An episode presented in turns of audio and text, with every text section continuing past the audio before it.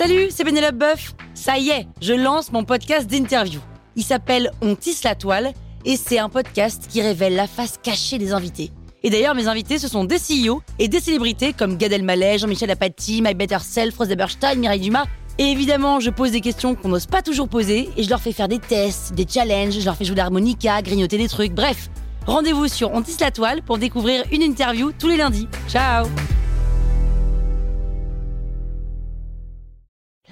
Sur.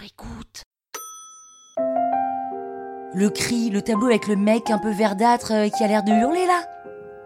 Vous écoutez Krusty Art, le podcast qui parle d'art sans en faire des tartes.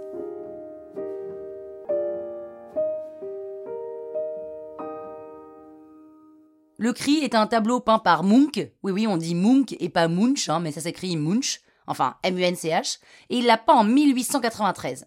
Pour commencer, on va lever un malentendu direct. Le cri n'est pas poussé par le personnage qui se tord d'angoisse au premier plan. Oui, il a les yeux écarquillés de quelqu'un qui est en pleine méga giga flip, mais si vous regardez bien, il se bouche les oreilles avec les mains. Donc le personnage du tableau ne crie pas, il se protège d'un cri, et ce cri, c'est celui de la nature. Oui, oui, oui, de la nature, c'est ce que dit Munch lui-même dans son journal. Je me promenais sur un sentier avec deux amis, là on les voit au second plan, les deux amis, le soleil se couchait, tout d'un coup le ciel devint rouge sang, dans le tableau c'est la même chose, il y avait du sang et des langues de feu au-dessus du fjord bleu-noir de la ville, bon, euh, là on, on le croit, je sentais un cri infini qui passait à travers l'univers et qui déchirait la nature.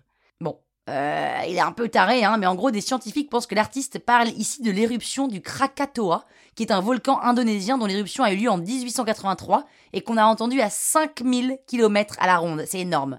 En tout cas, Munch, lui, l'a entendu. Il dit même qu'il est tremblant d'anxiété. C'est vrai que le personnage a pas l'air bien dans ses baskets. Hein. En même temps, vous savez qui c'est le modèle du peintre? C'est une momie. Munch a croisé à Paris pendant l'exposition universelle La momie. Il a tellement kiffé qu'il l'a mise dans son tableau un peu comme un double de lui-même.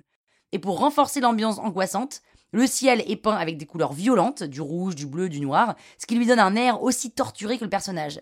Et ça c'est typique de ce que sera l'expressionnisme, la peinture est figurative mais pas réaliste. Le peintre projette sa sensibilité sur le tableau par le biais de couleurs souvent agressives et de déformations.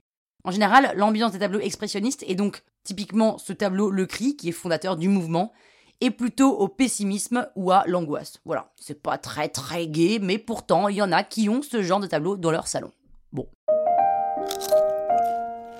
Croustille, hein?